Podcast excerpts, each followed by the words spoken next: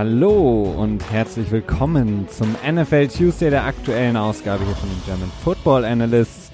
Viel gibt's zu reden mal wieder in der Woche in der NFL, die wir heute besprechen wollen für euch. Es war mal wieder turbulent, äh, viele Storylines, die wir besprechen.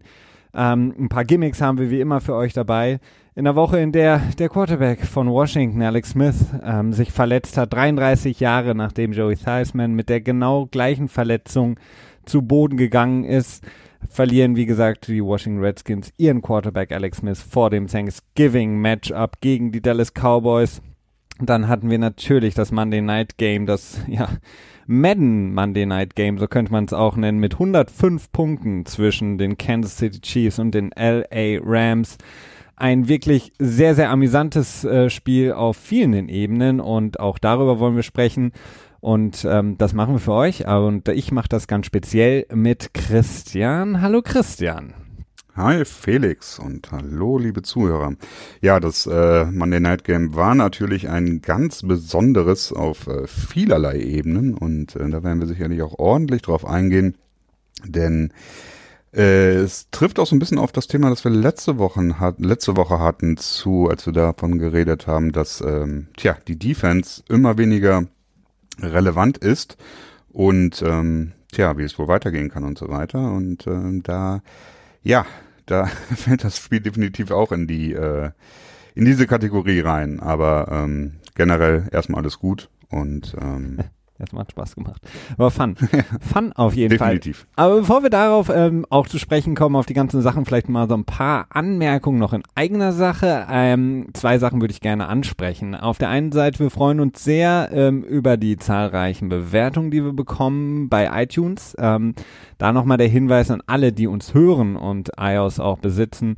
Oder iTunes ähm, kann man ja auch, ohne dass man iOS hat, benutzen.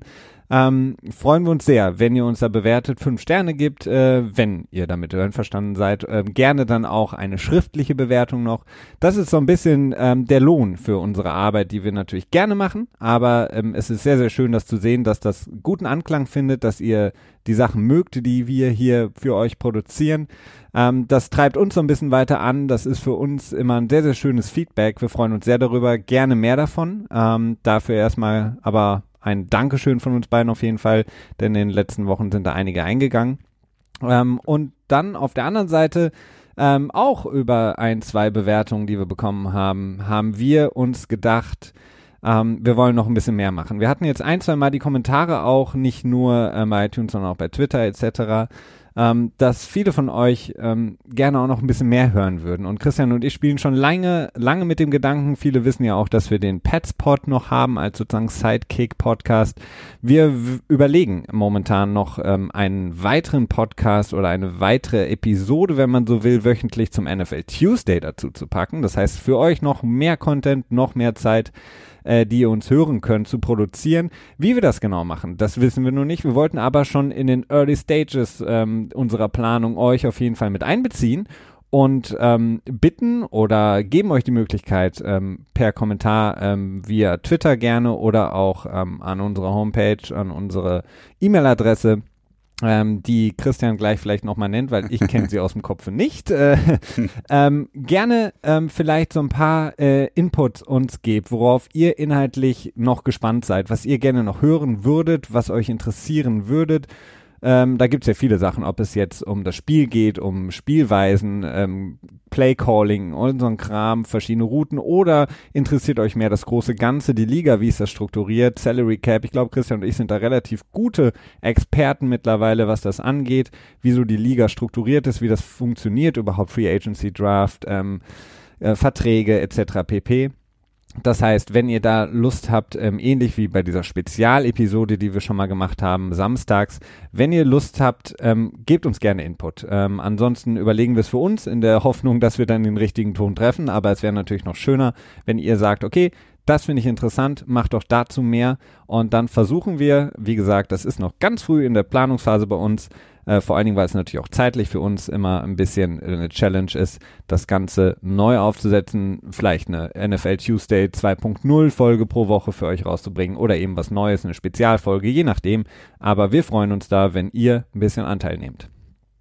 Genau, also generell ähm, erstmal die, die technischen Sachen, also Feedback könnt ihr dann äh, natürlich an uns schicken, entweder äh, Hashtag NFL Tuesday oder ihr schreibt irgendwie uns direkt äh, bei Twitter an at gfa-pod, also gfa-pod oder input at footballanalysts.de, wenn ihr das Ganze lieber etwas mehr oldschool und über E-Mail machen wollt könnt ihr das gerne tun. Und ähm, ja, so die generelle Idee, die wir für den Podcast hatten, Felix hat es ja gerade schon so ein bisschen umrissen, dass wir ähm, uns weniger mit dem tatsächlichen Day-to-Day-Business in der NFL jetzt befassen, beziehungsweise mit den Spielen, sondern uns etwas mehr mit ja, einer gewissen Metaebene auseinandersetzen ähm, und da so Sachen so ein bisschen für euch aufbereiten. Vielleicht natürlich angepasst an die derzeitige Newslage, also sprich, ähm, wenn wir jetzt Le'Veon Bell hatten in der letzten Situation und er ähm, ja das Franchise Tag nicht unterschreiben will, dann könnte man natürlich, was wir auch getan haben, äh, ausführlich erklären, was ist das Franchise Tag und äh, wie funktioniert das, was sind dafür Daten wichtig.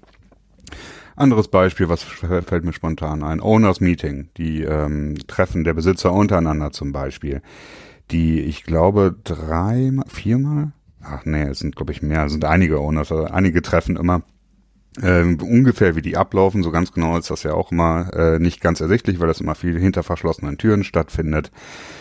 Aber was wird auf diesen Besitzertreffen ähm, geklärt? Wie, also das sind halt also so Themen, die wir ganz gerne euch rüberbringen wollen, weil es unserer Meinung nach äh, relativ ja, zumindest nicht unwichtig ist, wenn man diese Themen halt auch kennt, ne? Denn die Liga ist halt nun mal nicht wie in Deutschland ähm, nicht so ganz so eingängig auf den ersten Blick. Und das hat mir überlegt, in einem zweiten Podcast irgendwie ein bisschen mehr aufzubereiten. Ob das in der Offseason dann auch zweispurig weiterläuft, ist dann die Frage. Aber uns fällt halt auch häufig auf, dass wir, dass uns die Zeit fehlt für so, naja, Herzensthemen ist vielleicht ein bisschen zu viel, aber für Themen, die uns besonders interessieren, während der Regular Season, denn da gibt es halt ähm, dringendere Dinge zu besprechen, nämlich die Spiele. Genau, die wollen wir natürlich auch niemals außer Acht lassen, keine Frage. Aber das, was Christian ähm, angesprochen hat, auch gerade die Beispiele, die sind eben sehr wichtig. Und Christian und ich, so wie wir an den Football auch angetreten sind und uns das über die Jahre ähm, angelesen und ähm, anstudiert haben, ähm, es ist sehr hilfreich und es hat einen unglaublichen Benefit, wenn man nicht nur Spiele guckt und ähm, dann irgendwann auch versteht, okay, wie so ein Spiel funktioniert und ähm, meinetwegen Defense, äh, Offense, die Coverage etc. lesen kann und verstehen kann, sondern auch, was ist dahinter? Warum ähm, ähm, ist der Spieler, äh, wie funktioniert das Waiver Wire, warum ist der Spieler, warum kann das Team diesen Spieler jetzt nicht einfach unter Vertrag nehmen und so weiter und so fort. Da gibt es sehr viele Sachen und vor allen Dingen auch Le'Veon Bell hast du angesprochen, da wurde sehr viel auch falsch berichtet, ähm, mhm. sowohl in Amerika als auch in Deutschland, was seine Situation angeht, die vertragliche Situation und das sind so Sachen, die könnte man dann gerne aufbereiten. Also wie gesagt, Christian hat es angesprochen, wo ähm, ihr uns Input geben könnt. Wir freuen uns sehr darüber und wir freuen uns natürlich auch über jegliche Bewertung. Kommen wir zum Thema der Woche, Christian. Und ich fange mal an mit einem guten alten Startbench Cut. Das hatten wir schon länger nicht mehr, um die ähm, da ein bisschen aufzulockern, nachdem wir jetzt so viel administrativen Kram besprochen haben. Ich gebe auch ein bisschen kleine äh, musikalische Untermalungen, wie immer. Ähm, Startbench Cut, Christian. Ich gebe dir drei Offenses. Und du machst bitte einen Startbench Cut draus. Und zwar, welche Offense würdest du heute nehmen in dein Team implementieren? Die Chiefs, die Rams oder die Saints? Äh, das zweite Team habe ich gerade nicht mitbekommen. Chiefs, Saints und Rams, Rams wahrscheinlich. Ja. Uh, ähm. Also, tote Luft immer, aber wir haben ja wenigstens die Musik im Hintergrund, das ist nicht ganz so schlimm. Ich glaube, dass es fällt mir ein bisschen schwer, also die, die Qualität der Waffen wie es dann immer so schön heißt, wäre dann eher so Kategorie KC meines Erachtens die stärksten Receiver. Ähm, die Rams hast noch Gurley dabei mit einem Laufspiel, aber das Laufspiel, ja, ist äh, nicht immer so wichtig und ich bin jetzt auch nicht unbedingt der größte Fan davon. Und ich dann die hast Musik du die, ausgemacht, sorry. kein Problem. Und dann hast du die Saints natürlich mit dem erfahrensten Quarterback und mit Michael Thomas, ähm, der tja, den würde ich definitiv, äh, zumindest zum jetzigen Zeitpunkt, als Elite bezeichnen, wenn wir uns darüber mal wieder streiten wollen. Ähm, ich würde mich aber, glaube ich, tatsächlich für die Saints entscheiden, denn sie haben den erfahrensten Quarterback hm. was das angeht. Und ihm vertraue ich mehr, als ich es einem Patrick Mahomes tue, denn er profitiert halt unglaublich viel von äh, Andy Reid und seinem Playcalling und natürlich auch von Tyreek Hill, Kelsey, ähm, ähm, ähm, ähm, ähm Sammy ähm, Watkins, dein Freund? Nein, ja, natürlich Sammy Watkins. Und ähm, ja, also Genau, Kareem Hunt. Ähm, deswegen würde ich mich äh, fürs Starting für die Saints entscheiden. Fürs Benching, ja, ich glaube auch tatsächlich für die Rams. Ich habe bei, bei KC so ein bisschen das Gefühl, dass, dass, ähm, dass die in einem entscheidenden Moment am ehesten versagen würden. Und dementsprechend würde ich KC cutten. Sehr schön. Ähm, ich würde es genauso machen. Ähm, und da das alles natürlich so unvorbereitet hier ist, ist das natürlich auch der perfekte Übergang. Christian, vielen Dank dafür zum äh, Spiel. Ähm, wobei so viel Auswahl hattest du jetzt auch nicht, um den Übergang zu einzuleiten. Ähm, Rams gegen Kansas City, das Monday Night Game. Ich glaube, ähm, ESPN hat sich sehr gefreut auf das Spiel und sie konnten auf jeden Fall auch sich nach dem Spiel freuen, denn dieses Spiel ähm, haben viele oder sehen viele als das großartigste ähm, Regular Season Spiel ever, das es je gegeben hat. Wir hatten 105 Punkte, Rams gewinnen mit 54 zu 51 ähm, das erste Mal überhaupt, dass ein Team über 50 Punkte erzielt in der Geschichte der NFL wie die äh, Kansas City Chiefs und das Spiel trotzdem verliert. Patrick Mahomes mit seinen sechs Touchdowns, aber dann eben auch diesen äh, Interceptions, die am Ende vielleicht das Spiel dann auch entschieden haben zugunsten der Rams. Ähm, und deswegen passt es natürlich ganz gut, was du gerade gesagt hast im Startbench Cut, dass eben die, Ra äh, die Chiefs, Entschuldigung, mit eben Patrick Mahomes noch so ein bisschen so eine Wundertüte sind vielleicht oder so ein bisschen ähm, Schwierigkeiten haben, in der entscheidenden Phase das Spiel zu gewinnen. Und ähm, nachdem sie ja gegen New England schon verloren hatten in dieser Saison, auch ein High-Scoring-Game, beide über 40 Punkte, verlieren sie jetzt eben auch ähm, gegen die Rams. Also beide Spiele, wo man sagen muss, da haben sie äh, gegen Top-Teams äh, gespielt, ähm, können sie dann in dem Moment nicht gewinnen. Und ähm, das ist schon so ein bisschen bezeichnend vielleicht dann auch. Ähm, nichtsdestotrotz ist natürlich die Offense ähm, großartig und Offense war ja in dem Spiel generell auch das Thema Nummer eins. Ähm, das, was du auch vorhin angesprochen hattest, äh, was wir in den letzten Wochen ähm, besprochen haben. State of the League, also wie sieht die Liga momentan aus, wie ist das Spiel momentan und es scheint so, okay, High-Scoring Games, äh, viele Punkte, viele Touchdowns und viel, viel, viel durch die Luft. Mhm. Ja, also es ist wirklich, äh, wirklich extrem interessant von vielerlei, vielerlei Seiten zu betrachten.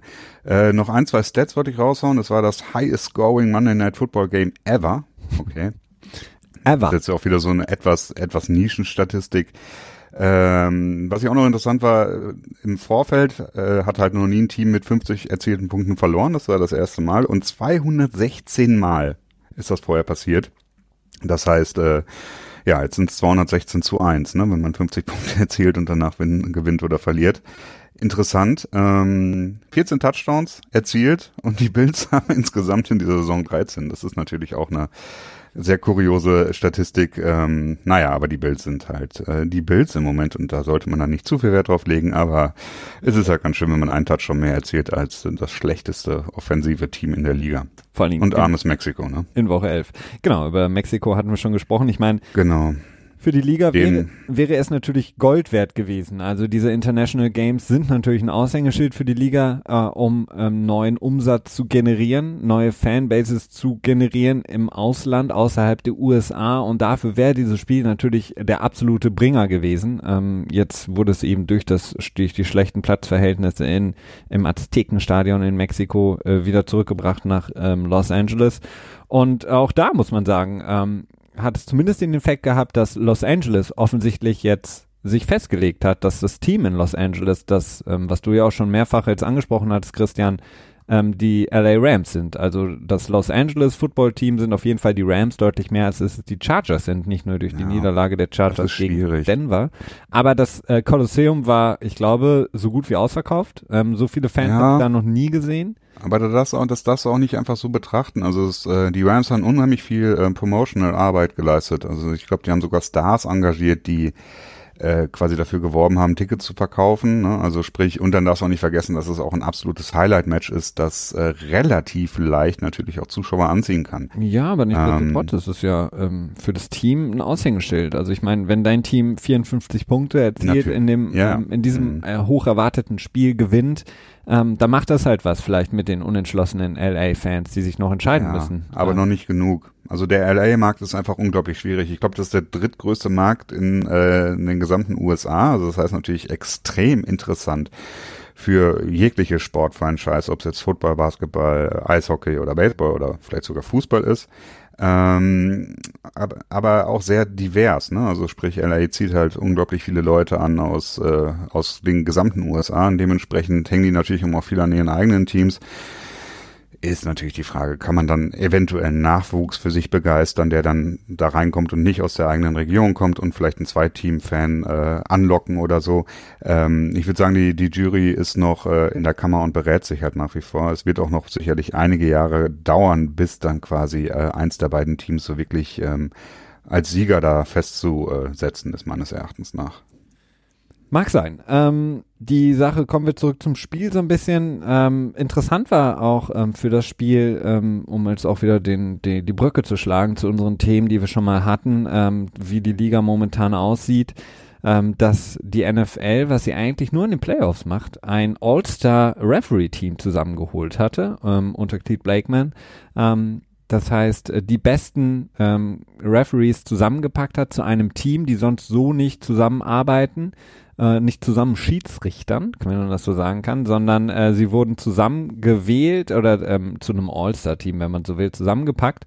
Ähm, das haben wir eigentlich sonst nur in den Playoffs. Und dafür muss ich sagen, dafür, dass es dann eben so ein All-Star-Team war, war es eine relativ schwache Vorstellung der Referees. Die haben sehr, sehr viel, zumindest im, zu Beginn des Spiels, sehr, sehr viel gepfiffen, sehr, sehr viele Flaggen, die wir sehen mussten.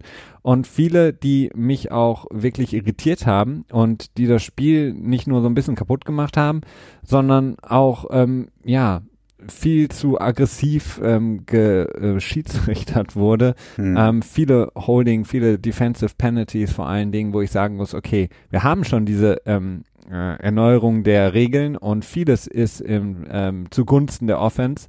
Ähm, und da wurde mir dann noch, das wurden mir diese Regeln noch viel zu viel streng ausgelegt. Also, dass das dann 54, 51 ausgegangen ist, kann man nicht allein darauf zurückführen.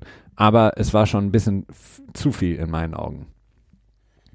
Äh, ja, ähm, wobei Gene Stellator, der äh, ehemalige Head of Officiating oder Vice President of Officiating, also der Schiedsrichterchef, wenn du so möchtest, der NFL, der jetzt bei Fox ist, oder? Nee, du meinst Mike Pereira. Oder, weil Gene Steratore war bis. Ach nee, der ist ein aktiver Schiedsrichter. Nee, war. Ja. Der ist jetzt bei CBS. Ähm. Ach, ja, nee, so war das. Du hast recht, äh, wie so häufig. Ja, der hat sich dazu geäußert und gemeint, dass die, ähm, äh, die Schiedsrichter eigentlich ein ganz gutes Spiel gemacht haben. Ich persönlich, ja, ich weiß auch nicht, ich glaube, es waren irgendwie neun Penalties im ersten Quarter, ne? was dann natürlich auch schon echt eine Hausnummer ist. Insgesamt, äh, ich glaube, 22 Penalties und davon 16 für KC oder so, also sehr unausgeglichen. Ähm, ja, nicht so cool. Es ist halt immer häufiger mal wieder so, dass ein Spiel ähm, mittlerweile dominiert wird von Schiedsrichterentscheidungen und das ist etwas, das jetzt auch nicht unbedingt so optimal ist, aber es ist halt halt in dieser heutigen Twitter-Welt, äh, in der wir leben, wo halt auch viel mit Replays gearbeitet wird, ähm, glaube ich auch schwer anders machbar. Ja, was, was sagst du denn generell zu dem Spiel? Ähm, ist, ich meine, dass es jetzt ein High-Scoring-Game war, überrascht jetzt nicht. Das ist dann aber wirklich und man kann ja auch nicht sagen, es gab keine Defense. Also ähm, ne, wir hatten ähm, Defensive Touchdowns, wir hatten Sacks, wir hatten Fumbles, wir hatten ähm, drei Interceptions allein von Mahomes. Ähm, es war jetzt ja nicht so, dass keine Defense da war, aber trotzdem hatte man das Gefühl, dass dieser Trend, der sich eben etabliert hat in der Liga, ähm, einfach sich durchsetzt ähm, und wir einfach uns daran gewöhnen müssen, dass wir eben diese High-Scoring-Games haben, in denen halt das Team oder die Offense im Grunde genommen, die den Fehler macht oder mehr Fehler macht, das Spiel verliert, mehr als es in der Vergangenheit so war, dass eben eine Defense auch ein Spiel gewinnen kann. Ja, das ist das Interessante dabei, ne? Also wenn man davon redet, dass halt äh, Defense nicht mehr stattfindet, aber es ist halt, es ändert sich mehr so ein bisschen in die Richtung, dass du äh, dass Defenses nicht mehr dafür da sind, äh, Yards zu beschränken, sondern eher dafür da sind, um ähm, sanfte Turnover quasi zu generieren, indem du halt ähm, nur ein Field Goal zulässt, nach dem Motto, ne, sieben, äh, drei Punkte sind weniger als sieben. ähm, oder halt äh, direkt durch Interceptions oder äh, erzwungene Fumbles quasi du dir äh, einen, einen Ballbesitz erstiehlst ja, so ungefähr. Und davon hatte das Spiel echt relativ viel. Ja? Also wenn ich das jetzt noch richtig äh, in Erinnerung habe, gab es, glaube ich, äh, die Hälfte, es wurde, glaube ich, nur auf den, äh, in der Hälfte der, der Drives tatsächlich auch gepunktet. Also es gab unglaublich viele Ballbesitze. Also das was natürlich auch daran liegt, dass beide Teams relativ äh, viel Big Plays haben und auch eine hohe Geschwindigkeit vorlegen in ihrem offensiven Spiel und dementsprechend ähm, gab es in diesem Spiel extrem viele davon, weil vor allem noch zwei direkt aufeinander getroffen sind. Ich glaube, es gab 14 pro Team. Ich glaube 14 für LA und 13 für KC. Ja, ich glaube auch. Hm. Ja, und äh, dann ist natürlich auch klar, dass es ein, ein Spiel wird, in dem halt deutlich mehr Punkte erzielt werden. Ähm, ja, das ist dann halt so ein bisschen die Defense, in die, in die es sich, äh, in die Richtung, in die es sich zieht, ne? Also Big Plays zu generieren und ähm, quasi das über einen extrem starken Pass Rush ähm, zu erzwingen, ne? Also ja. ähm, ja, ich weiß es nicht, ob das, ob das die Zukunft ist, ob das äh, nicht auch irgendwie langweilig werden kann. Ich äh, weiß es nicht genau. Ja, ich habe heute noch ähm, was Interessantes ähm, gehört von ähm, Harbaugh, dem Head Coach der Baltimore Ravens, mhm. der auch dazu gefragt wurde und natürlich gesagt hat, ja, es ist natürlich fun, da zuzugucken und es macht Spaß und ähm, für alle Fantasy-Leute ist es natürlich ein Highlight, so ein Spiel.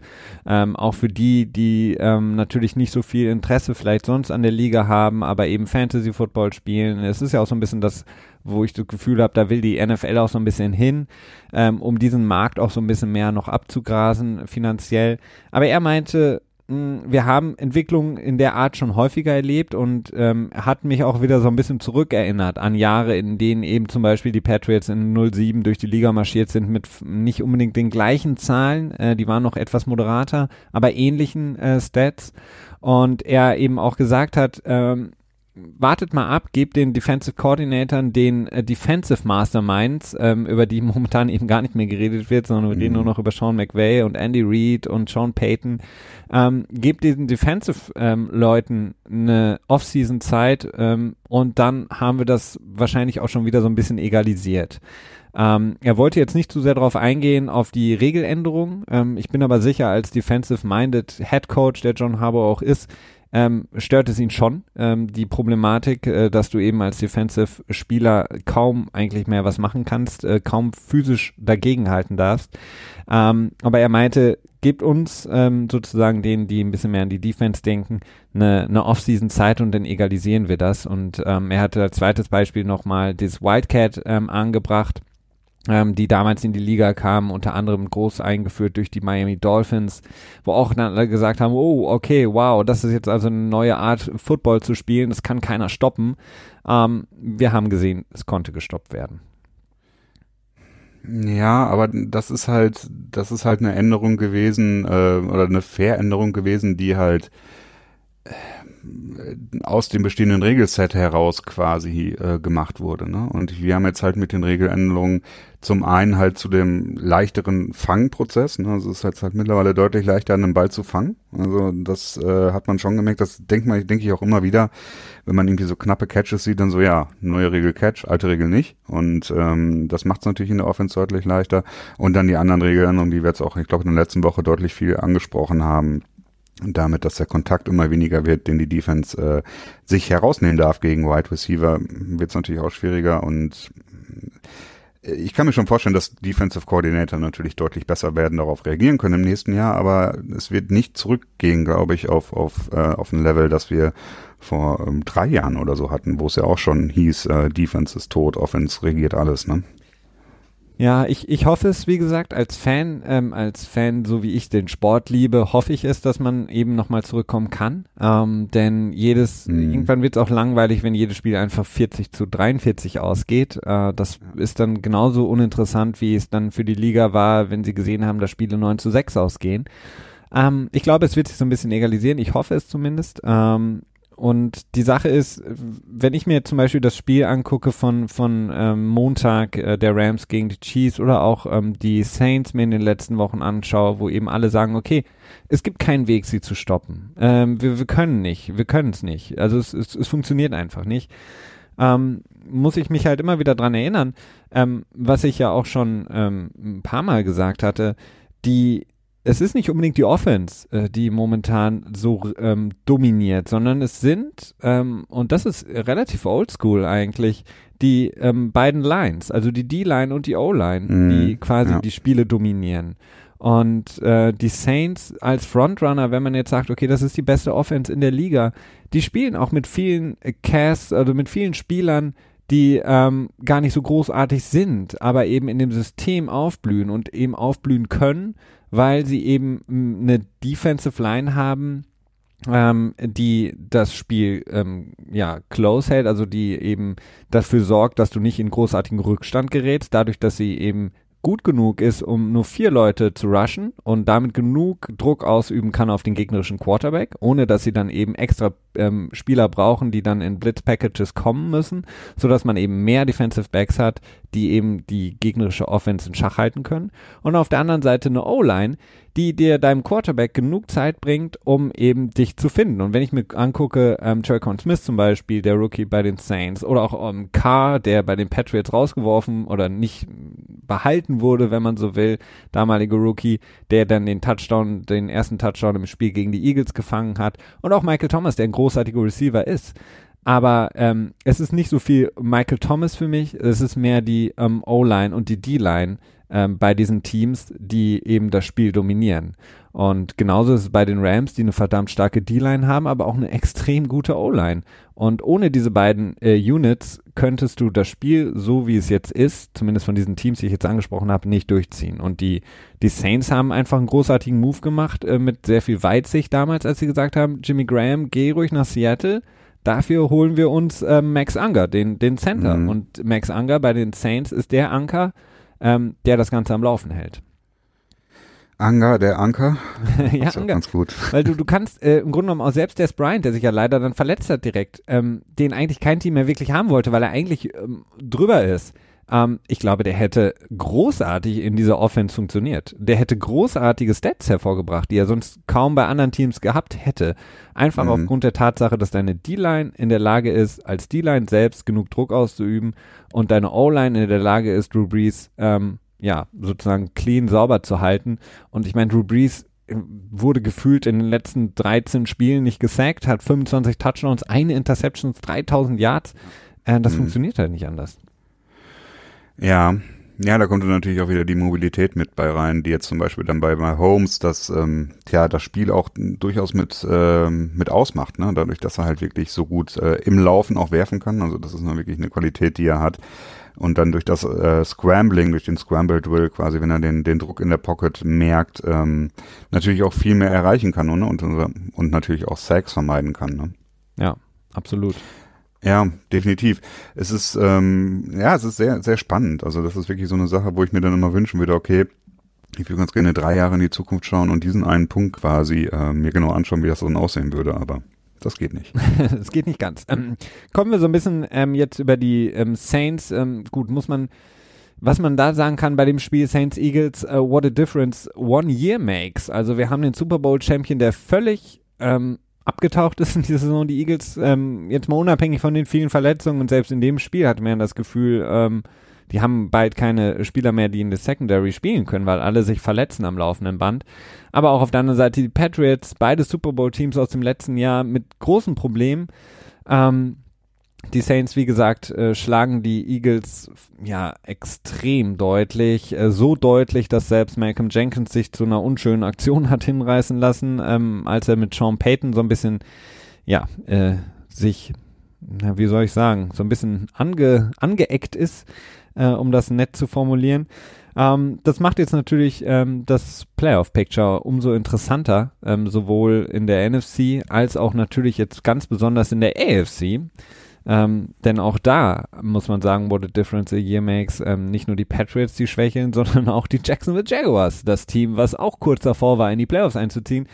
Sie führen 16 zu, ich weiß es gar nicht, wie viel? 16? Null. Null, ja, genau. Sie führen Ja, 16 zu nada. Christian. Und ähm, im vierten Viertel zu Hause gegen Big Ben und die Steelers haben Big Ben absolut in Schach, haben die komplette Offense der Steelers absolut in Schach. Jalen Ramsey macht ein großartiges Spiel. Und dann passiert das, äh, was im Grunde genommen in einer Light-Version im AFC Championship-Spiel passiert ist gegen die Patriots. Ähm, sie nehmen den Fuß vom Gaspedal. Äh, Doug Marone sagt, okay, wir laufen jetzt so lange, bis wir irgendwie genug First Downs haben, um die Uhr runterlaufen zu lassen. Und äh, was passiert ist, sie geben den Ball zweimal ab und die ähm, Steelers punkten. Ja, so kann man es tatsächlich sagen, wobei äh, ich weiß nicht, ob man das jetzt in diesem Jahr noch als äh, Fuß vom Gaspedal nehmen kann, denn äh, man hat irgendwie das Gefühl, dass Jacksonville alles versucht, um Jackson, äh, Black Bortles den Ball aus der Hand zu nehmen, beziehungsweise ihn damit ihn nicht werfen zu lassen. Ne?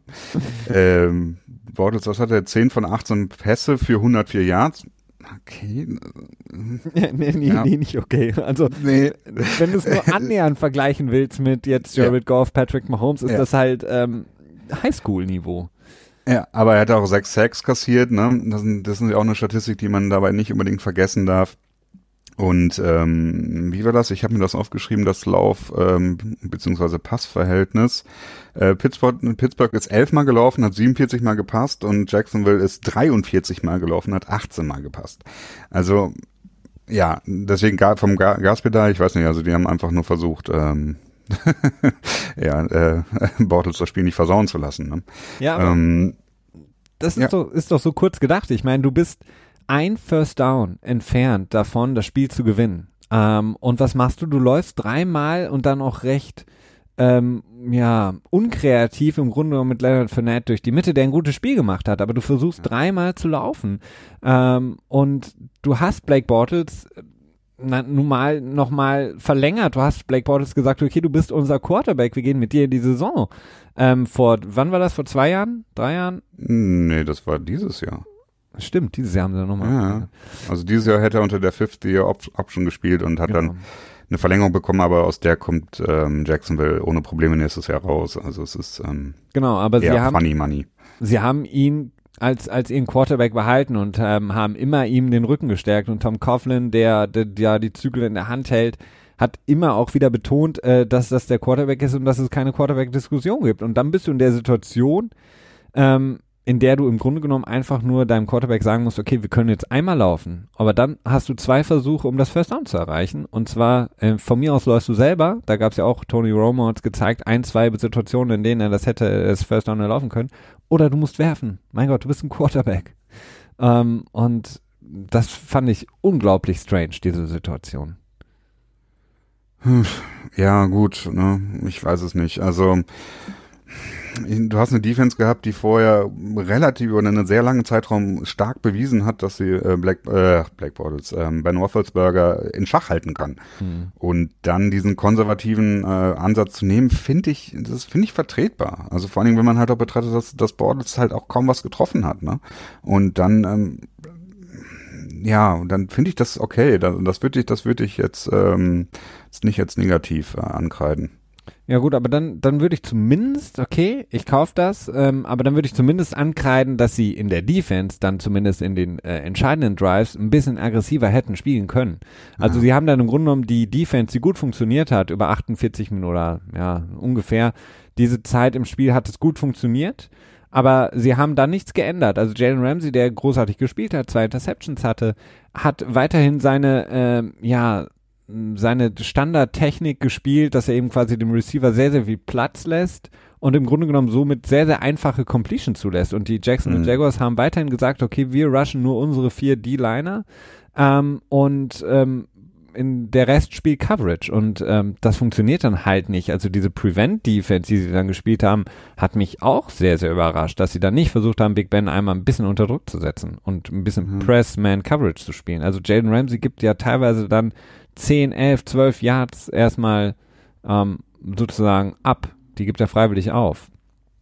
Ja, aber er hat halt auch den Vorteil, dass er lange Zeit den Quarterback äh, sich anschauen kann. Ne? Ja, Aber du hast schon nicht Unrecht. Also es ist, ähm, hätte es besser machen können, aber auf der anderen Seite darfst du nicht vergessen, es hätte ja extrem fast ja auch funktioniert, ne? Also war das ein Third Down in dem ähm, Roethlisberger noch so gerade an die, ähm, oder war es sogar Fourth Down, wo er den Touch schon erzielt Nee, hat? ein Third Down war das. Ja. ich. Ähm, also du siehst, ne, es war halt knapp. Es war halt wirklich knapp und auch, auch der Touchdown war extrem knapp. Also da waren vielleicht, das waren fünf Zentimeter oder so. Ähm, dementsprechend, also ich werde da tatsächlich in der Situation ähm, würde ich eher das Positive hervorheben und auf der anderen Seite würde ich auch sagen, okay, Jacksonville ist halt einfach auch dann, ne? Also die haben in diesem Jahr nichts mehr zu melden und können sich eigentlich darüber freuen, dass sie verloren haben, weil sie im nächsten Jahr einen besseren Draftback haben. Absolut. Ähm, kurz mal, wenn ich hatte es gerade angesprochen, das Playoff Picture, okay, wir haben jetzt eben die, die Chiefs, die jetzt eben die zweite Niederlage einkassiert haben, den Tiebreaker gegenüber den New England Patriots verloren haben durch die Niederlage in Foxborough. Ähm, sind natürlich noch die Nummer eins im, äh, in der AFC, haben aber auch noch schwere Spiele, unter anderem gegen die Chargers, die überraschenderweise gegen Denver verloren haben. ähm, Ja. Jetzt sind die, ähm, die, die Pittsburgh Steelers unterwegs und Houston. Ähm, wie würdest du es momentan ranken? Ähm, wenn wir jetzt mal davon ausgehen, okay, Kansas City Nummer eins. Wie sie sagst du zwei und drei und vier? Äh, vom derzeitigen Von deinem derzeitigen Eindruck, Kräftehaushalt? klar. Ja. Ähm, ja, ich würde auch tatsächlich KC ganz oben lassen. Wer hätte es gedacht? Das kann man im Moment nicht anders machen, auch wenn mir noch immer so ein bisschen das Vertrauen in das Team fehlt. Aber ähm, ich tendiere immer mehr ein bisschen in die Richtung, dass ich sage, okay, ich glaube jetzt so lange an sie, bis sie äh, komplett über Bord gehen. Ähm, und danach tatsächlich stärker erachte ich dann im Moment ähm, Pittsburgh. Hm. Und dann die Patriots und Houston kann ich nicht so richtig dran glauben. Also, mh, wobei ich auch davon ausgehe, dass die Patriots sich gegen Pittsburgh am Ende auch durchsetzen werden. Woche Denn, fünf. ähm, ja, Woche 15 und ähm, wer weiß, ob Pittsburgh nicht noch ein bisschen was fallen lässt unterwegs auf dem Weg dahin. Ne? Absolut. aber- ja. Äh, tendenziell KC, doch Pittsburgh, äh, Patriots, dann Houston. Wobei ich vielleicht auch die Chargers über Houston nehmen würde. Dann quasi aus der AFC West auch heraus. Aber ja gut, ähm, wenn wir jetzt von den Seeding ausgehen, dem Seeding Procedure, dann wäre das, äh, wenn das 1 bis 4. Komm, hüpfen wir mal wieder in die NFC. Ähm, der Statistikguru ähm, des NFL Tuesday ist äh, zum Glück wieder ähm, zugegen, Christian. Und zwar möchte ich mit dir eine Situation oder dein, äh, dein Insight äh, natürlich einholen. Ähm, das Spiel der Carolina Panthers bei den Detroit Lions. Carolina, die ja im Grunde genommen nur noch Catch-up spielen können zu den New Orleans Saints. Sie spielen sie zwar noch zweimal ähm, in den kommenden Wochen, trotzdem äh, sind sie natürlich jetzt schon extrem hinten dran. Ähm, waren 6 zu 3 vor dem Spiel, eine Minute 14 vor Ende erzielen sie den Touchdown. Ähm, ähm, Cam Newton mit dem Pass zu, ich glaube, es war wieder Moore, der Wide Receiver Ja, ich glaube auch. verkürzen auf 19 zu 20. Jetzt Riverboat Ron. Die Frage, wir haben es bei Mike Rabel in, in London schon gesehen. Die Frage ist, du kickst das Field Goal und es steht 2020 und Mhm. Matthew Stafford hat noch ähm, knapp eine Minute oder gut eine Minute Zeit. Oder so wie äh, Riverboat Ron, dann Ron Rivera, der Head Coach der ähm, Carolina Panthers, entschieden hat, mh, versuchst du den, die Two-Point-Conversion. Ähm, Mhm. Auch da Cam Newton mit dem Passversuch, äh, der dann incomplete ist. Ja, halte ich nicht so viel von. Ich weiß nicht, ich hoffe, dass ich damals nicht eine andere Meinung hatte. Aber das Problem, das ich halt sehe, du hast halt noch eine Minute, sieben Sekunden auf der Uhr. Ich weiß nicht, wie es mit äh, Timeouts aussah. Ich glaube, die Lions hatten noch ziemlich viele, also mindestens zwei. Ähm, das Problem, das du dann hast, äh, die Lions müssen punkten oder verlieren. Das heißt, äh, die gehen halt nicht mehr über Three Downs, sondern über Four Downs. Also sprich, die werden alle vier Downs ausspielen äh, und wenn es jetzt äh, 20 zu 20 stehen würde, würden sie halt unter Umständen und wahrscheinlich auch sehr wahrscheinlich, wenn sie in der eigenen Hälfte sind und ähm, vier und eins haben zum Beispiel, würden sie auf jeden Fall panten. Ne? Aber wenn du halt mit 21 zu 20 führst, würden sie auf jeden Fall dafür gehen. Und natürlich die Wahrscheinlichkeit, dass man erfolgreich ist, äh, steigt natürlich damit auch, ähm, na, exponentiell nicht, aber linear vielleicht. äh, ja, doch, wahrscheinlich schon. Und ähm, das macht halt wenig Sinn, denn die Wahrscheinlichkeit, dass die Lions dann halt äh, noch Punkte erzielen mit einer Minute sieben und ich habe jetzt gerade nochmal nachgeschaut, drei Timeouts ist extrem hoch und dementsprechend halte ich das für keine kluge Entscheidung, denn selbst wenn es geklappt hätte mit der Two-Point-Conversion, ähm, wäre es, glaube ich, wahrscheinlicher gewesen, dass die äh, Panthers verlieren, als dass sie äh, gewinnen. Und äh, dementsprechend meines Erachtens keine gute Entscheidung. Keine gute Entscheidung. Was hältst du denn? Du hast dir ja diese Woche so ein bisschen auch ähm, Indianapolis angeguckt gegen Tennessee. Ähm, dein Take zu dem Spiel? Erstaunlich, was äh, Luck da die letzten Spiele abliefert und das kann man auch wieder so ein bisschen darauf zurückführen, auf das, was du eben gesagt hast. Also Andrew Luck ist jetzt, glaube ich, fünf Spiele in Folge nicht einmal gesackt worden. Ne? Mhm. Das ähm, kann man natürlich auch darauf zurückführen. Ich glaube, war nicht sogar auch in 2016 der meistgesackte Quarterback oder irgendwie nah dran, beziehungsweise Jacoby mhm. Brissett war es, glaube ich, im letzten Jahr. Ne? Ich glaub, der hatte die meisten Sacks abbekommen. Das war auf jeden Fall ein Quarterback der Indianapolis Colts. Im Grunde genommen haben sie aufgehört mit der O-Line, also generell ähm, in die O-Line zu investieren, als Peyton Manning gegangen ist. Ähm, ja, warum auch ja. immer. Ja, ja, hat ja nicht funktioniert und ist ja auch verletzt worden, vielleicht deswegen. Nein, aber ähm, da sieht man, was äh, heißt er Quentin Nelson? Quentin, nicht Quentin, Quentin oder? Nelson, ja. Ja, genau. Was sowas halt bringen kann, ne? Und dann natürlich dann natürlich auch gepaart mit äh, vielen schnellen Pässen, sag ich mal. Ähm, erstaunlich. Ähm, auch erstaunlich, dass Tennessee in der Lage ist, zu verlieren, nachdem sie gegen die Patriots gewonnen haben. Wird ja oft davon geredet, dass das quasi der Super Bowl für sie war und ähm, sie dann quasi den Fokus so ein bisschen verlieren, die Konzentration liegen lassen und den nächsten Gegner nicht ganz so ernst nehmen und dann deswegen verlieren. Ähm, schon nicht uninteressant, ne? Also die Patriots ähm, haben kein großes Problem gehabt mit den Colts, ne? Die Colts äh, haben kein großes Problem gehabt mit den Titans und die Titans hatten kein großes Problem mit den Patriots, ne? Ein interessanter ähm, Kreislauf. Ein Vicious Circle ist das auf jeden Fall. Ja. Ähm, lass uns mal ein bisschen, ähm, beziehungsweise wir können vielleicht mal so ein bisschen einfließen lassen jetzt die, die, die Verletzung, weil ein paar Spiele, über die wir jetzt auch schon gesprochen haben, die betreffen auch die Verletzung. Bevor wir dann vielleicht so ein bisschen den Fokus für alle, die es noch nicht wissen, ich habe mir extra freigenommen, ähm, es ist Thanksgiving Week, das heißt, ab dem morgigen äh, Donnerstag haben wir bereits drei Spiele, die wir ähm, sehen dürfen. Und zwar sind das Chicago in Detroit. Ähm, Detroit klassischerweise immer am Thanksgiving-Tag mit einem Heimspiel. Dann haben wir Washington at Dallas. Auch die beiden Teams sind eigentlich fast immer. Ähm, ja, Dallas hat halt auch wie, wie die Lions immer ein, äh, ein Spiel an Thanksgiving. Ne? Genau. Und dann ein spätes Spiel Atlanta gegen New Orleans. Ich glaube, Christian, du hattest noch ähm, was zum Game Pass, ähm, den wir hier kostenlos für den Game Pass promoten können. Ja, wir machen immer ganz besonders gerne Werbung für Dinge, für die wir keine Kompensation bekommen. das ist eigentlich auch nur ein, ist eigentlich auch nur ein kurzer Hinweis. Ich habe das eben zufällig gesehen auf der NFL.com-Seite, dass sie wohl gerade eine Pro Promo fahren, dass man für äh, drei Pfund, ich weiß nicht, warum Pfund angezeigt wurden, aber eine Woche lang den Game Pass äh, quasi kaufen kann, was äh, ziemlich günstig ist und äh, auch in dieser Woche durchaus interessant ist. Man kann nämlich äh, viele Spiele quasi auch mit deutscher Zeit live sehen. Äh, Würde ich euch allen äh, empfehlen empfehlen, denn Game Pass bietet schon viel, auch was, was äh, das andere Programm angeht, denn es gibt auch noch einen Haufen ähm, gut gemachter Football-Dokumentation und ähm, naja, NFL Network äh, ist so eine Sache für sich, also da muss man gucken, ob man darauf Bock hat. Aber das nur noch mal als kurzer Hinweis und in der Thanksgiving-Woche ähm, vielleicht mal den Game Pass auszuprobieren.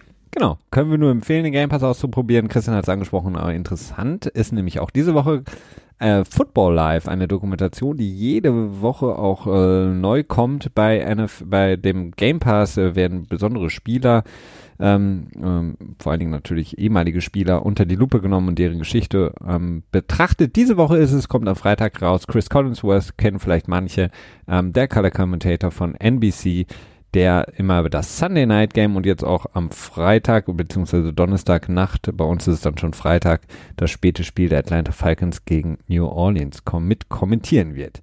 Ähm, Genau, um jetzt so ein bisschen das, ähm, den Blick zu wagen auf ähm, das Thanksgiving äh, Weekend oder die fast schon Woche, muss man sagen. Ähm, vorherrschend ist natürlich die Verletzung von Alex Smith, dem Quarterback von Washington, der sich ähm, ja, eine ganz, ganz üble Verletzung zugezogen hat. Interessanterweise hatte ich angesprochen, 33 Jahre nachdem Joey Theismann, der Quarterback von Washington. Am selben Tag, ne? Genau, auf denselben Tag ja. sich genau die gleiche Verletzung zugezogen hat.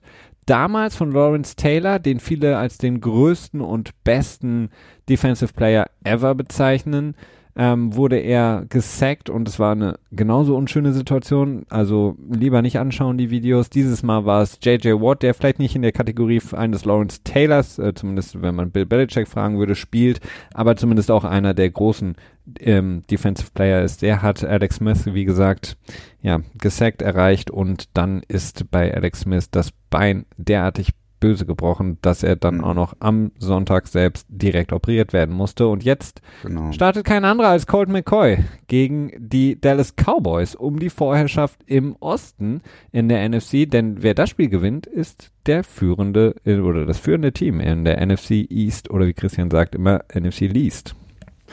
NFC Least passt halt auch sehr gut. Interessanterweise auch für die AFC, wenn man die Patriots rausnehmen würde. Ne? Aber ja, du hast recht. Also Alex Smith hat ähm, sich sowohl Schienbein als auch Wadenbein gebrochen und dann noch mit einem Rotationsbruch, also sprich ähm, nicht schön. Ähm, Entschuldigung, aber äh, ja, äh, also er wird, off, aber ja, bitte. Er wird, er wird ähm, zurückkommen können. Also es ist jetzt nicht so eine Verletzung, wo man davon ausgeht, dass sie halt seine seine Karriere gefährdet. Aber für die Saison ist er raus und ja, Colt McCoy Washington hat häufig darüber nachgedacht, mit Colt McCoy auch wirklich als Starter zu gehen, beziehungsweise ihn ähm, um den Starting-Job konkurrieren zu lassen, ähm, hat sich dann aber halt hinter Cousins nie wirklich durchsetzen können und irgendwann hat Washington dann wohl auch die ähm, den Glauben an ihn verloren. Jetzt hat er die Chance, den Scherbenhaufen aufzuheben und mit einem Washington-Team, das extrem von Verletzungen geplagt ist, permanent, äh, was ihr auch immer wieder in unserem Fantasy-Team äh, bemerkbar macht, denn wir haben sowohl äh, Crowder als auch. Warte, ich, ich brauche nochmal Kawhi dafür. ja, unser Fantasy-Team ist ein bisschen in Mitleidenschaft gezogen worden, dank dem Washington-Team. Wir haben einige Starter aus Washington bei uns im Team und ähm, das läuft ja, nicht so genau. gut. Also das ist, äh, was Verletzungen angeht, gerade nicht so gut. Alex Smith äh, reiht sich jetzt nun ein in die, äh, in die Liste der Verletzten und Mark Sanchez übernimmt den Job von Colt McCoy als Backup-Quarterback, wurde jetzt frisch unter Vertrag genommen.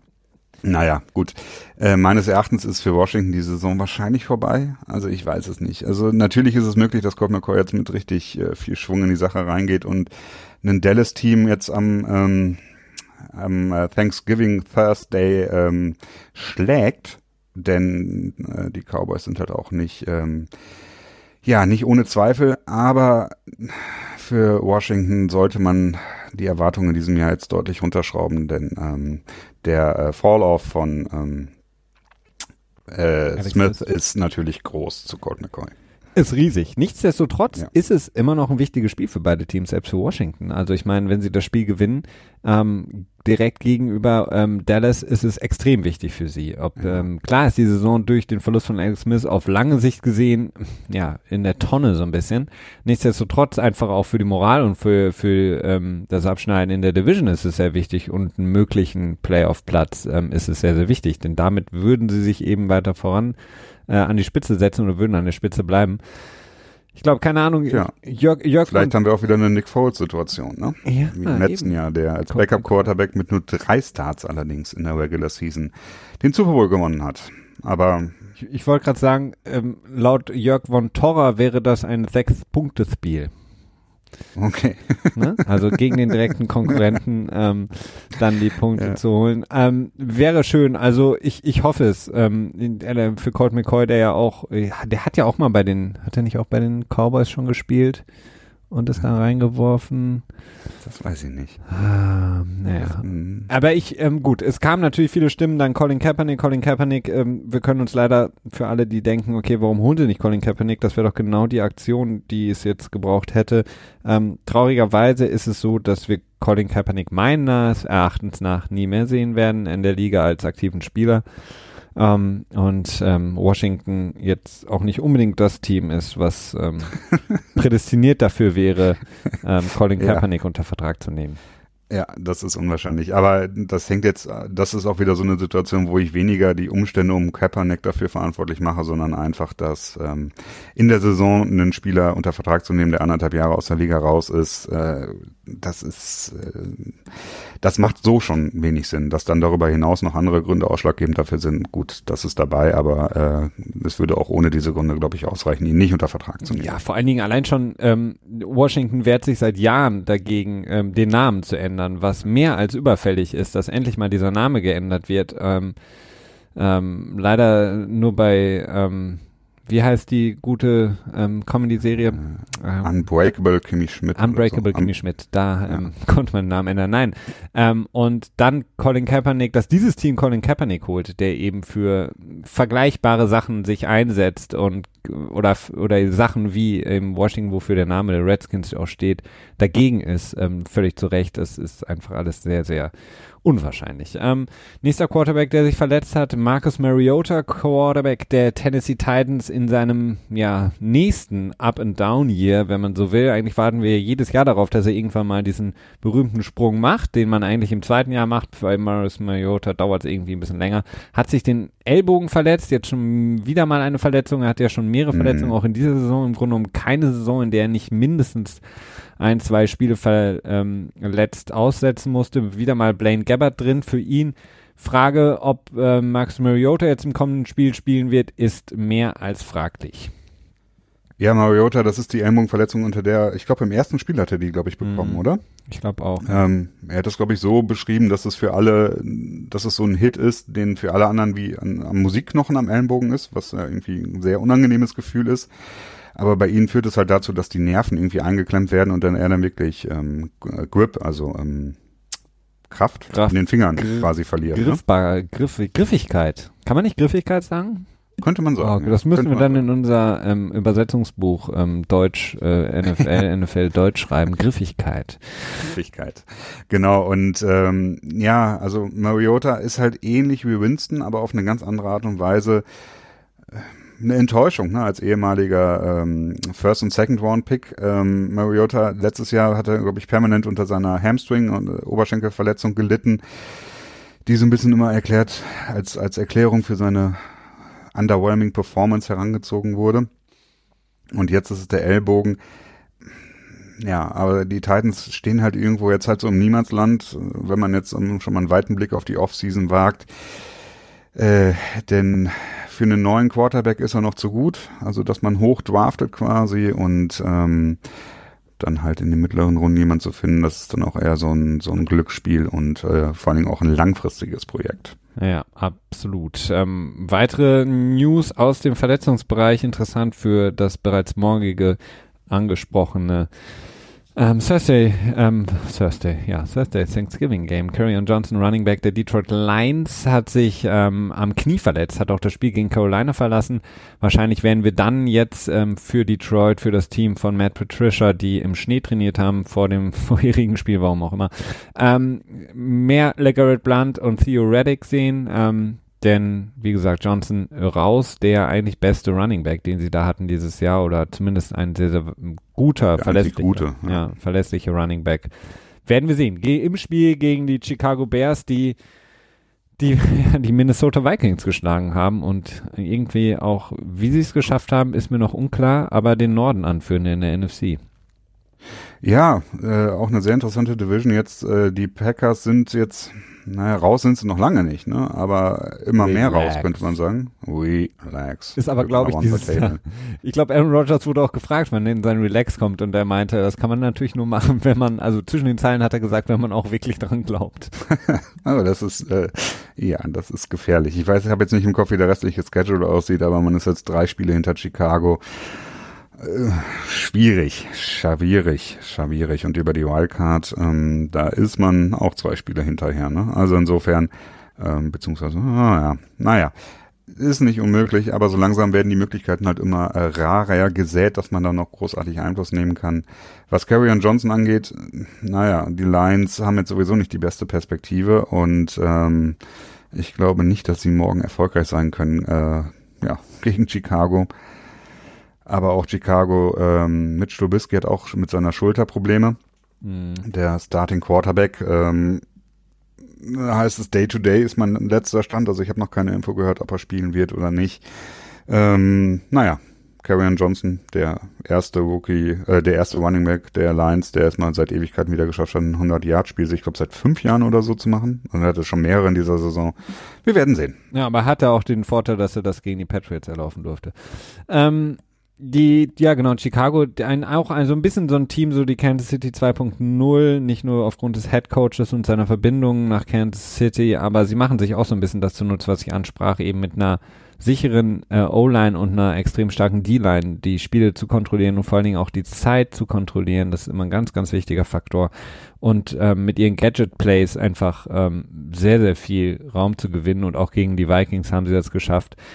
Ähm, interessant. Also wie gesagt, ich bin, ich bin so gespannt, wann, wann, wann Defenses ähm, schaffen werden, äh, da wirklich einen Plan gegen zu haben.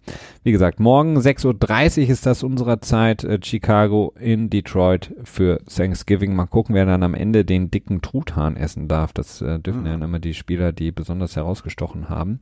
Ja, der MVP darf das dann immer, ne? Das ist das letzte Mal übrigens, dass ich Tom Brady ähm, wahrscheinlich etwas Ungesundes gegessen gesehen habe, als er vor einigen Jahren, ich glaube auch in Detroit, äh, mit Dion Branch zusammen die Detroit Lions an die Wand gespielt hatte und dann als ähm, MVP des Spiels gekürt wurde und danach dann einmal kräftig in so einen Schenkel beißen durfte.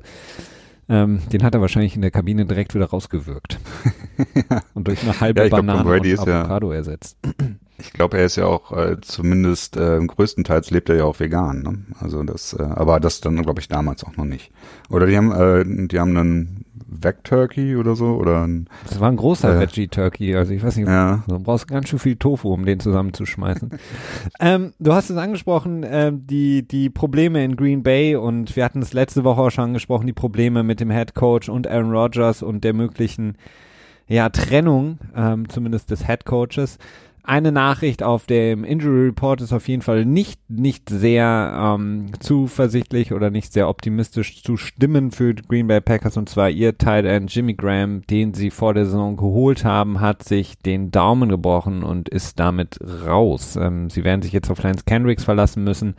Ähm, und dann haben sie, glaube ich, noch einen Rookie. Ich meine, wie hieß der noch? Ähm, Tonyan? Mason.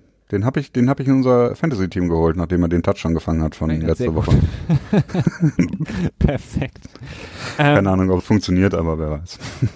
Probleme, was Passempfänger angeht, haben auch die Oakland Raiders. Das interessiert sie vielleicht gar nicht mehr so sehr, äh, denn sie sind im Full ähm, Rebuild bzw. Tank-Modus, wobei ich immer noch nicht weiß, ob jemand John, äh, John, äh, Jack Gruden, ähm, nee, John Gruden, ich verwechsel sie jedes Mal, ähm, mal erklären sollte, wie Tanken wirklich geht, wenn er hat mittlerweile, ich glaube, 60 Millionen ähm, ausgegeben für irgendwelche Veterans. Ähm, naja, auf jeden Fall haben sie jetzt den nächsten Veteran, den sie erst vor kurzem ins Team geholt haben, Jojo Brandon LaFell, den Wide Receiver ähm, der auch einen Touchdown gefangen hatte dann im Sieg gegen ähm, dem, naja, das war vielleicht ihr Super Bowl.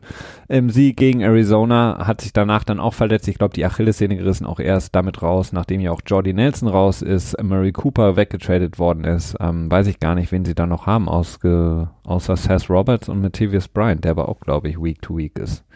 Ähm, ja, ähm, Marcel Aitman hat gespielt, ne? ah ja, genau aber den kennt man jetzt auch äh, nicht so wirklich. Ähm, naja, okay, alles schön und gut.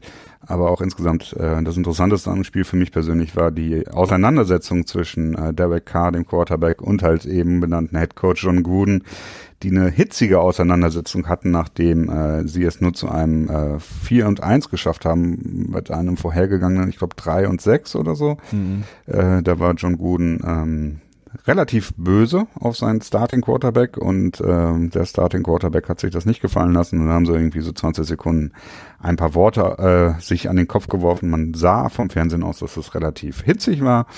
Allerdings ähm, kommt berechtigter Grund da jetzt nicht viel zu, äh, zu viel rein zu interpretieren, denn äh, im Nachhinein haben sich beide auch wieder ein bisschen Lieb besser gehabt. verstanden. Also es ist nicht durch, hat sich nicht durch den Rest des Spiels durchgezogen. Und ich glaube, dass äh, der Starting-Job von Derek Carr bei weitem nicht sicher ist in den nächsten Jahren, aber ähm, er ist auf jeden Fall noch nicht verloren. Nee, sie haben sich nochmal angelächelt. Ähm, vielleicht sollte er demnächst, vielleicht in der Offseason nochmal ins äh, Gruden Quarterback Camp gehen. Äh, ja. um da nochmal so ein paar, ein paar Schachzüge zu lernen von Gruden. Ich weiß aber nicht, ob Ja, oder halt in die Corona, bei der Corona-Hotline anrufen und fragen, was er besser machen soll. hey Tony, what can I do? Okay, ähm, eine letzte Sache habe ich noch, ähm, auch interessant für Thanksgiving Game, der Dallas Cowboys angesprochen, die zu Hause spielen gegen Washington. Tyron Smith, der Offensive Tackle, sehr, sehr wichtig, nachdem man ja schon einige da in der O-Line verloren hat, unter anderem Travis Frederick, der jetzt irgendwie Co Coach ist. Ähm, Left Tackle Tyron Smith hatte einen Stinger. Ähm, naja gut, ähm, ich mag eigentlich diese Formulierung Stinger nicht mehr. Das hat man im Football in den 60ern, 70ern, 80ern und auch noch 90ern gesagt, wenn man eigentlich total Concussion hatte, also Gehirnerschütterung, hat man immer gesagt, ja, ist nur ein Stinger, ist bald wieder vorbei. Und dann hat man sich irgendwie gewundert, warum die Spieler mit 50 auch immer, ähm, ja, mit CTE dahin äh, siechen. Ähm, also fraglich, ähm, Gehirnerschütterung, ähm, könnte es sein. Also wie gesagt, es wird als Stinger deklariert. Ich, ich finde, man sollte das streichen. Ähm, ist nicht gut. Sie haben Cameron Fleming noch als Ersatz, aber für die ähm, Dallas Cowboys natürlich ein sehr, sehr harter Schlag. Definitiv. Ähm, ja, es wird aber, ich glaube halt nicht so ein schweres Matchup. Ne? Also ich glaube, das sollte aber ja, es ist halt, es ist schwierig. Also ich, ich will mich da nicht festlegen. okay, dann ähm, habe ich noch eine Sache, Christian.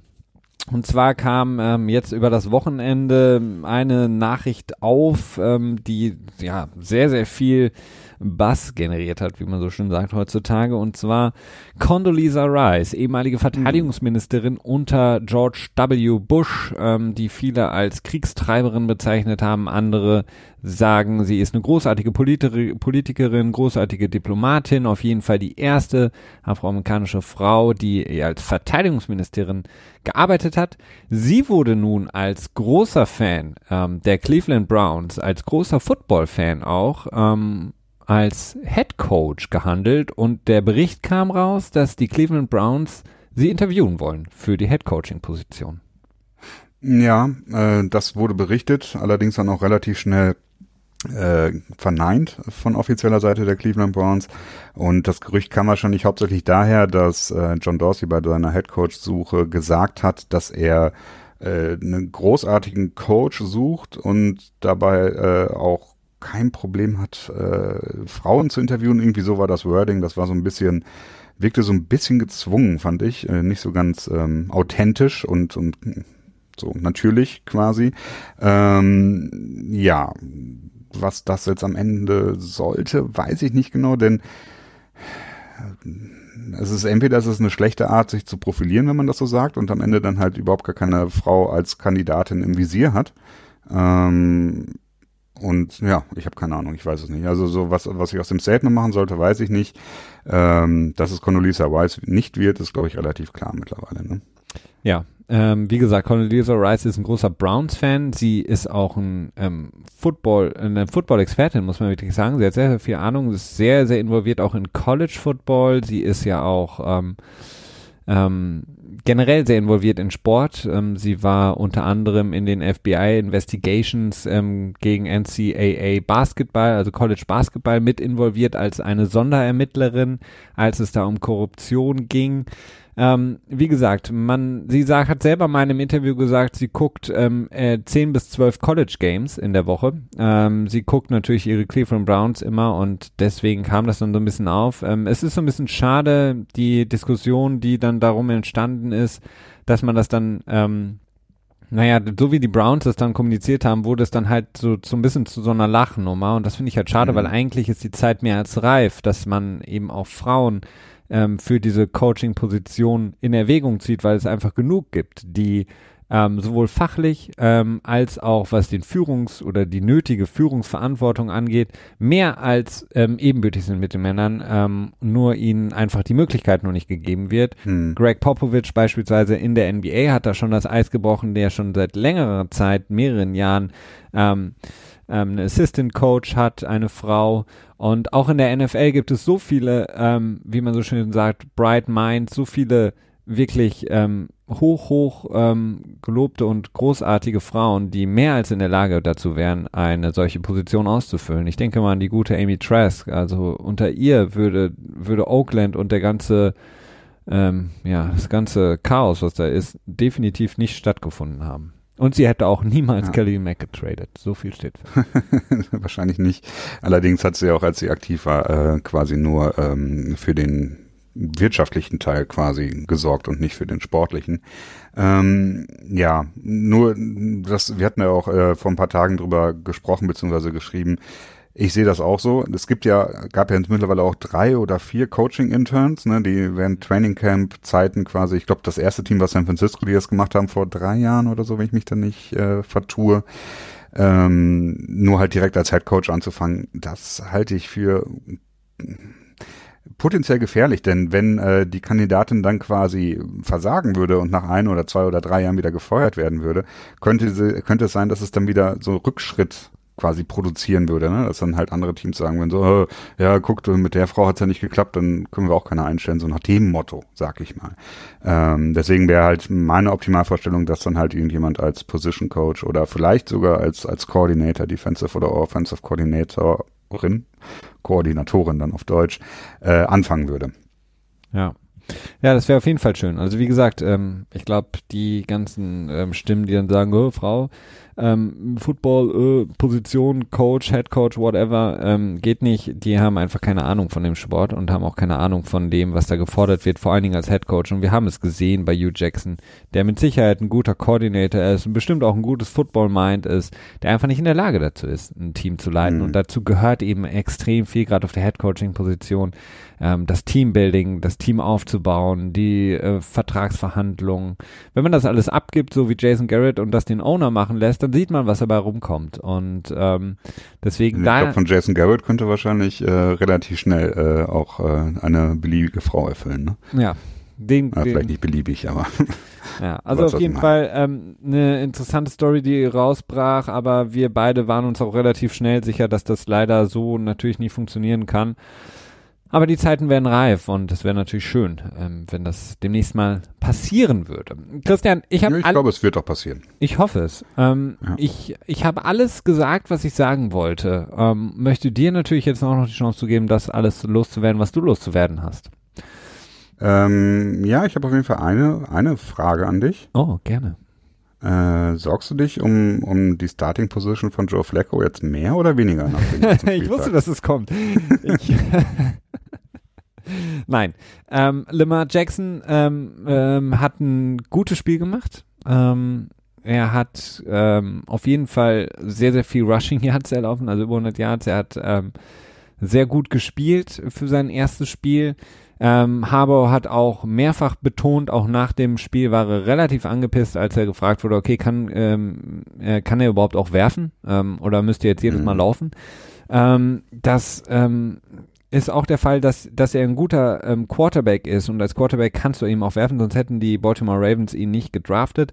Aber du machst natürlich kein äh, Leben in der NFL, in dem du eben immer läufst. Ähm, ja, das heißt, das ist halt nicht, das ist nicht sustainable, ne? Also das, äh, genau. Ähm, auch wenn es sehr erfolgreich war und wenn es auch nicht unbedingt leicht zu verteidigen ist für eine Defense, aber du kannst als als Starting Quarterback, also ich würde schon fast sagen, keine Saison überstehen, wenn du so viel läufst. Absolut nicht. Das heißt, er muss ähm, irgendwann muss dieser Turnaround kommen, dass man eben sagt, ähm, okay, du musst auch werfen, du ähm, hast nicht jedes Mal ein 3 und 1, sondern du wirst auch in die Situation kommen, ähm, wo du gegen eine Defense spielst. Er hatte jetzt das Glück, dass er gegen die, ich glaube, gefühlt in diesem Monat oder auch statistisch gesehen in diesem mhm. Monat schlechteste Defense gespielt hat. Du wirst in eine Situation kommen, in der du auf einmal 3 und 10 bist und dann kannst du nicht laufen. Dann, dann schaffst du das nicht, auch wenn du ähm, Lamar Jackson bist. Und ähm, deine, deine Fähigkeiten einbringst. Also du musst, irgendwann musst du auch sagen, okay, jetzt muss ich den Ball werfen. Von daher, da sehe ich ihn einfach nur nicht so wirklich. Auch in Louisville hat er ähm, nicht unbedingt, also hatte gut gespielt, sonst wäre er kein First-Round-Pick gewesen. Und ich glaube, Baltimore sieht viel in ihm, auch was das angeht. Aber ich sehe da momentan noch kein Problem für Joe Flacco und ähm, habe auch klar gesagt, Joe Flacco, wenn er jetzt zurückkommt, vielleicht schon diese Woche, ähm, ist er der Starting Quarterback. Ja, ja, ich glaube, das ähm, ist jetzt auch keine ernste Debatte. Das habe ich jetzt auch eher wieder nur so gemacht, weil das ja so ein, so ein leichtes Ding zwischen uns beiden wird, dass ich dich da so ein bisschen tease. Ähm, ja, ich springe auch jedes Mal drauf an. Naja, die Frage ist halt wirklich, wie geht's weiter mit den Ravens? Ne? Also was ist nächstes Jahr mit Flecko und ähm, und in zwei Jahren ne? und so und das ist so ein bisschen die Sache. Und was ist auch mit mit Harbour als Coach? Der ist ja auch ähm, naja, ein bisschen unter Feuer auf jeden Fall. Ja, er hatte ein wunderbares Statement in dem Video, in dem ich es gehört habe. Und zwar meinte er, dass diese Gerüchte um ihn ähm, an den Haaren herbeigezogen seien, äh, dass sie nicht stimmen würden und dass er, und da musste ich wirklich sehr, sehr schmunzeln, äh, er hat gesagt, es ist ja immer wie jedes Mal, es ist diese NFL Source oder diese Quelle Ja, aus, der, ja. Aus dem großen Universum und er meint, er würde gerne mal wissen, wo denn diese Quelle sitzt, weil diese Quelle hat ja ein unglaubliches, einen unglaublichen Reichtum an Informationen, die sonst keiner zu haben scheint. Ähm, er war sehr amüsiert darüber. Nein, er ist, glaube ich, fest im Sattel da und ähm, das ist auch gut so. Das ist Littlefinger vielleicht. Little Guckst du Game of Thrones überhaupt? Nein, aber ich kenne ich kenn, ich kenn die Charaktere, aber ich gucke es nicht, nein.